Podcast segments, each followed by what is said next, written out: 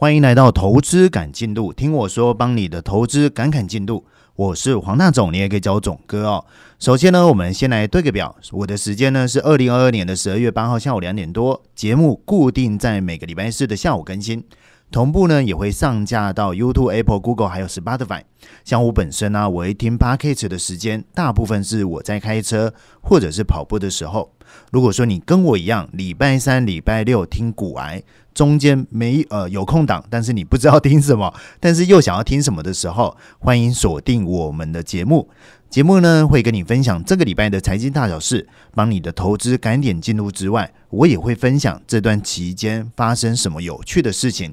但是因为最近的行情变化真的很快哦，包括上个礼拜四的包哥讲完话之后，市场拉出一个长虹。当大家正在乐观的时候，隔天礼拜五市场传出非农的数据嘛，结果传出好消息了，就是没有想象中的那么差，比预期的差还好一点，但是还是比前值低啦。然后呢就没有然后了，市场就开始回档了。从上个礼拜是长红之后啊，截止到现在，美股的四大指数几乎可以说是连续四个交易日是收黑的，所以呢，刚好就有小伙伴。在上个礼拜的金牌战前式的节目当中留言叫总哥不要乱讲话，我想一想好像是真的哦。有时候为了节目效果，我会把一些利空的消息稍微放大给大家知道，但是这个利空会不会造成市场一定下跌？这个可能不是一个肯定句哦。那利多呢？原则上讲起来好像也没有太多的一个亮点，所以大部分都是整理资料啦。所以节目当中我尽量会整理我最近观察的一些观点，包括上上个礼拜的金牌战争是提到了天然气跟所谓的玉米。农产品嘛，那天然气呢？我认为是说刚好欧洲的库存的关系，还有天后因素的关系，所以市场没有反应，可能进入所谓的旺季，也就是冬天天气冷要洗热水澡，天然气的价格应该涨，并没有。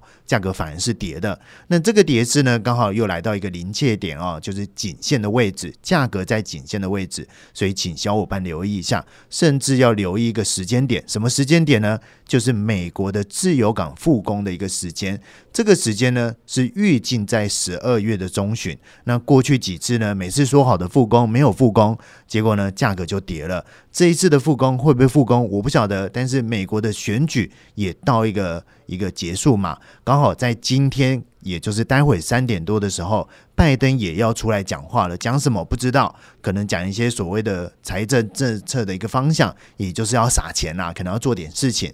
那这个做事情呢，跟天然气的呃这个美国的自由港的复工有没有关系？有可能。所以一旦复工与否。我相信，对于天然气的走势就会有变化。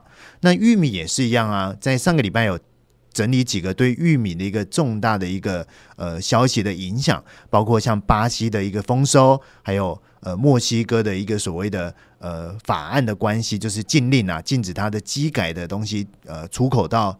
墨西哥，那这个都是影响玉米的走势。那时间点呢，刚好在这个礼拜的礼拜六的凌晨，礼拜五的晚上要公布美国农业部的一个数据。那这个数据呢，在账面上就是跟前值预期来比哦，造会造成供给的紧张。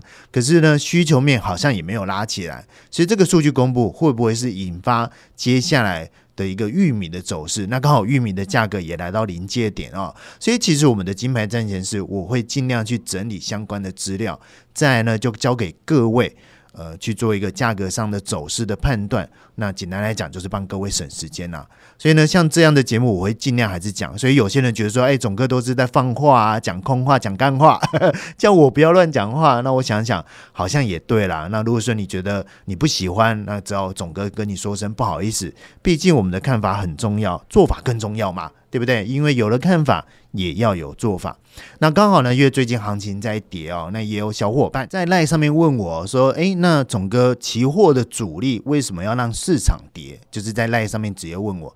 那如果说你要找我的话，其实找我不难啦，你就上网搜寻我的名字，那你找到我的赖就直接敲我。原则上，我个人的赖呃不会在网络上，你找到的应该是我们的金牌团队的赖，好吧？那里头也可以直接讲电话。你要先骗 判断我的声音。OK 啊，因为网络上太多诈骗了，可能有人会用我的名字啊，会用我的照片啊，所以通常网络上的话，你要找我不难，但是要有点判断能力哦。好，那就这个小伙伴在那上面问我，就说：“哎，总哥啊，为什么期货的主力要让市场跌？”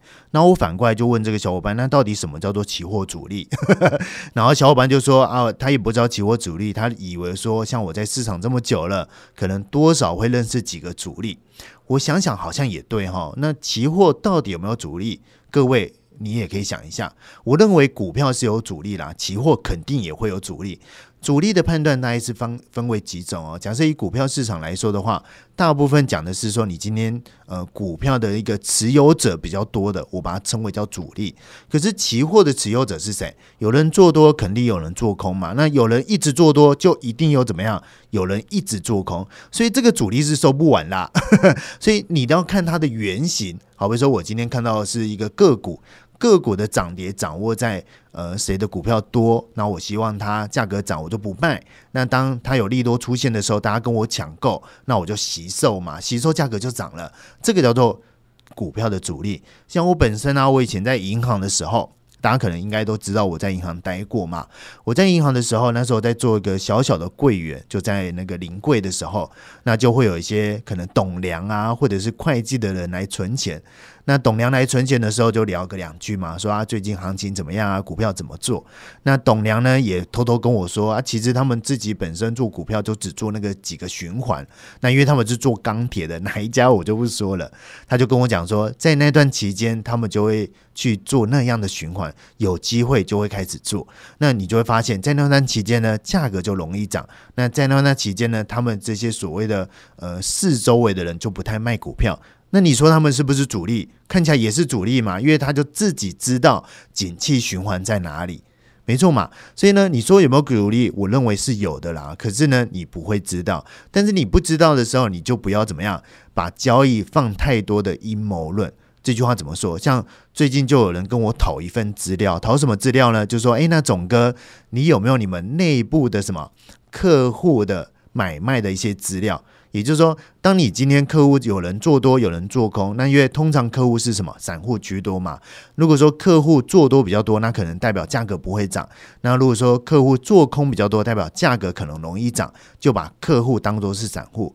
那我就问他说：“你干嘛跟我要身份资料？”因为他说市场上有些老师在传说，其交所的资料可能比较属于表面的。你要找一些比较深层的，就会想要说叫营业员或者是呃公司的内部去出示这样的资料。其实这种资料其实判断起来很简单。举个例子来说，像呃期货公司有分为两种嘛，一种叫做证券公司的开的期货户。一个呢是直接跑去期货公司开的期货户，那什么样的人会去期货公司开期货户？在过去的认知哦，就是专业户才会去期货公司开的期货户。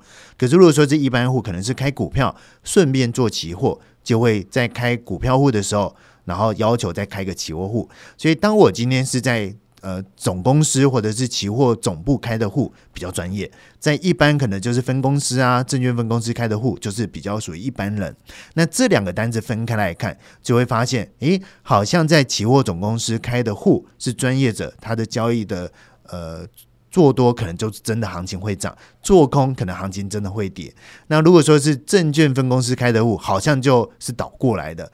可是问题是啊，像现在期货总公司跟证券分公司已经没有太多的分野，也就是期货总公司可以兼开证券户。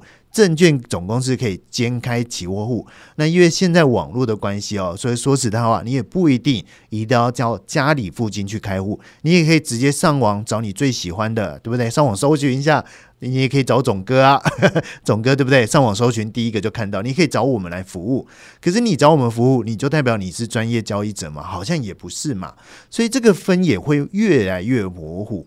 所以呢，刚好就有小伙伴跟我要这个所谓的内部的资料，我就告诉他。基本上这样的内部资料，我们是没有刻意的去呃统计，但是我认为看期交所所公布的就够了。OK，就是期交所公布有什么，就是外资啊。或者是所谓的呃外资的大台小台做几口啊，多单几口的空单，那你就看一下它的一个增减的范围，还有长期持有多单的一个情况是怎么样。我认为看这样的资料就够了啦。可是这样的资料还是偏向于所谓的参考，跟实际的交易上还是有落差。第一个，因为它的资讯是慢的，它公布时间大概是下午三点到四点左右，所以呢晚上已经有揭露所谓的。呃，它的交易的呃做多的口数几口，还有做空的口数几口，可是未平仓你要自己去加减，也就是说夜盘是有公布的，可是夜盘公布的话，你要去统计说，那如果说放到你的交易的系统里面，有没有形成交易的讯号？如果说可以形成交易讯号，代表这样的资讯是有用的；如果说没有用的话，那你看这个资料干嘛？对不对？很多人就喜欢说啊，我要去研究说今天行情大涨，结果呢外资的多单不见了，所以代表明天行情会跌，是对的还是错的？过去的经验真的是这样吗？如果说你是凭着感觉来做事，那干嘛看这样的资料？不要加太多的阴谋论。OK 哦，所以市场有趣的地方在哪里？我认为期货还是有主力啦啊，但是这个主力哦，原则上比较难。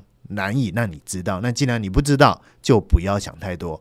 好，那我们再回到市场上哦。那最近的市场基本上还是围绕着几个数据，像是礼拜一的时候啊，有公布各国的 PMI，德国也公布，法国也公布，欧元区也公布，都是怎么样？低于预期，小于前值，就是数据公布出来是不好的。美国呢，服务业也公布它的 PMI 这个指标呢，今年六月见高点之后就一路下跌了，所以我们就来观察一下今天呃公布的这个所谓的生产者物价指数有没有下降。那下降看起来应该是好事啦，至少通膨没上来，所以代表升息的恐惧不会再跑出来。下个礼拜呢，下个礼拜四的凌晨两点半，美国联准会要进入到今年最后一次升息的一个会议哦。那目前预计大概是升两码啦，所以应该是符合预期。以目前的观点来看，那在升息的利率之前呢，原则上，呃，这些官员也不能讲话了，是一个戒严期的状态。所以，其实到从现在到下个礼拜的过程当中，还是回到价格本身的走势。OK 啊，这个大家留意一下。那刚好昨天呢，普丁也跳出来放话哦。那刚好在礼拜一的时候，欧盟也决定哦，就是把俄罗斯出口的油价定一个上限，上限就是定在六十块左右，是有点残忍呐。但是昨天普丁也出来讲话，就说在刚好昨天凌晨十二点的时候，提到几个比较大的一个话啊，包括说他要透过各个方式跟手段来实现他的国家利益。如果说没有别的办法的话，他必须。节制所能来自卫哦，这句话出来的时候暗示哦，就是俄国不排除引爆什么核战争。那我们是不太喜欢战争啊。结果这句话出来的时候蛮特别的。照理说，当今天战争的可能性提高之后，油价应该是涨。结果他昨天讲完话，油价没有涨，反而是跌的。这个点啊，可能要请大家留意一下，尤其是油价刚好又跌破前波的低点，所以又来到一个临界点。那这个临界点会不会因为这句话讲完之后，隔天就开始涨，又出现一个跌拉跌拉的态势？这样的惯性有没有改变？大家注意一下哦。那我的重点还是比较容易，呃，比较喜欢放在美国的战备足油什么时候结束掉。之前我们在讲油价的时候，整理几个点啊，其中一点呢，就是美国的战备足油是历年来。今年哦，就是释放最多的。从今年的三月，乌俄战争开始之后，那美国就把战备储油大量的释放出来，不单只是要打压到的通膨，第二个呢，就希望不要受到呃乌俄战争的影响。那问题是，这样的战备储油到底结束释放了没？看起来是没有。又加上刚才总哥有提到，现在美国的那个补选也快补选完了，那。呃，拜登可能接下来又要讲一些话，甚至做一些措施，那或许这样的战备储油就会有个转换。那如果说这么大量的释放结束之后，我认为油价才会有正面的一个效应啊，不然的话，呃，战备储油没有结束一天，可能油价的一个皮势还会继续发展下去。好，那今天的市场的观点就先提到这边哦。那我知道最近的行情真的比较清淡一点。而且最近的行情可能也蛮分歧的，包括像美国啊，包括像陆股，就非常的不太一样。那台湾呢，就卡在中间嘛，到底晚上跟着美国走，白天跟着陆股走，还是说呢，呃，白天跟着自己走？其实现在是有点分歧。这样的分歧，你可以从股市、从债市、从汇市上会发现的出。来。其实我们认为市场最恐慌的时候，就是股会在一起跌嘛。可是如果说我今天股跌再涨，这个都还蛮健康的；或者是股涨再跌，这个也是蛮健康的。但是如果说出现股债同涨，或者是股债同跌，都有一点极端啊。那最近呢，就是股债。呃，股是跌的，债是涨的。债是什么债？债就是我们常讲的十年债。那刚好呢，在今天也传出来哦，就是刚好那个殖利率的倒挂又更加的严重了。多严重呢？就是比一九八一年来的严重。在上个月的时候有提到一九八二年来的研究，一九八二年是几年？四十年来嘛。对不对？在我们之前的金牌上，之是有提到说，债的一个牛市已经结束，四十年来的一个牛市进入一个熊市。那也相对来讲，过去四十年来一直进场买债的人，最近可能是套牢的。好，结束四年来，四十年来，那刚好这阵子呢，就是这是所谓的倒挂，也就是两年期跟十年期的一个值利率的一个差别，在这几个交易日越加的严重。OK，连木头姐都出来警告大家说，经济衰退可能会越来越快。可是呢，问题是说，那呃，十年的不动，两年的动，原因是什么？很简单嘛，就是因为现在定调说，我现在美国升息的一个呃。呃，利率是到五个 percent 以上嘛？那这个时间点呢，是落在明年的五月。那甚至说五个 percent 是所谓的下限，并不是上限哦。那两年的债跟十年债在差别在哪？就时间点嘛。也就是说，我明年可能五月份就开始不升了，那直到明年的十一月开始可能会降。也就是两年呢会慢慢的趋近于这个五个 percent，但十年的时间比较长，不一定会跟上。所以这个恶化的情况是说，二两年的动得比较快，十年动得比较慢。那也就是十年的什么，殖利率没有在攀升，那价格呢，原则上可能有机会打个底部往上走哦。所以最近的行情就分为说，股市是比较弱势的，债市是有机会。那为什么债市有机会呢？这个跟机器有点像。就是说，当我今天基期高的发现没有什么机会，那我把钱释放出来，投到一个基期低有机会的市场。也就是说，我当我今天买一个东西一百块涨到两百块，那涨了两倍。那两倍呢？我希望两百涨到四百，我也是两倍。可是两百到四百，我要花两百块的一个能力，那我不如去找一个一百涨到两百的东西。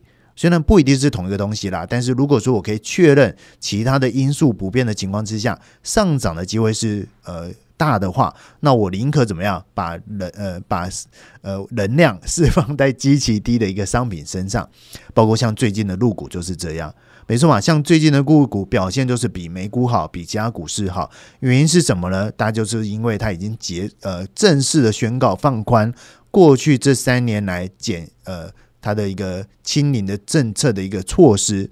使得说它最近怎么样？加上上礼拜的一个降准，使得说它的能量是比较大的。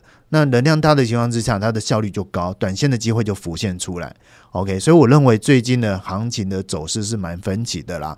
所以呢，短线的机会是大于所谓的长线机会。那长线的机会呢，可能要多一点停看听。但是短线呢，原则上就是看波动，看有没有一些短线交易的一个机会。包括像昨天晚上或者是前天晚上都有这样的机会产生。所以各位哦，可能最近的一个操作难度是高，没错啦。但是就看你要的是什么，像是上个礼拜，呃，一个金牌战争是我提到亚当理论里面的十个原则的最后一条。搞清楚你要什么比较重要，你到底是要做长线还是做短线？如果说你长线也要，短线也要，那你有没有办法两个都做？那通常我的经验呢，其实时间一拉久，你还是会倾向做一个。好比如说我的短线做得很好，那我短线的可能时间就多放一点。那我如果说我是长线做得好，我当然就把长线的时间呃多放一点。效率时间在哪里，效率就在哪里嘛。OK，好，那今天的 package 就讲到这边哦。那谢谢大家，拜拜。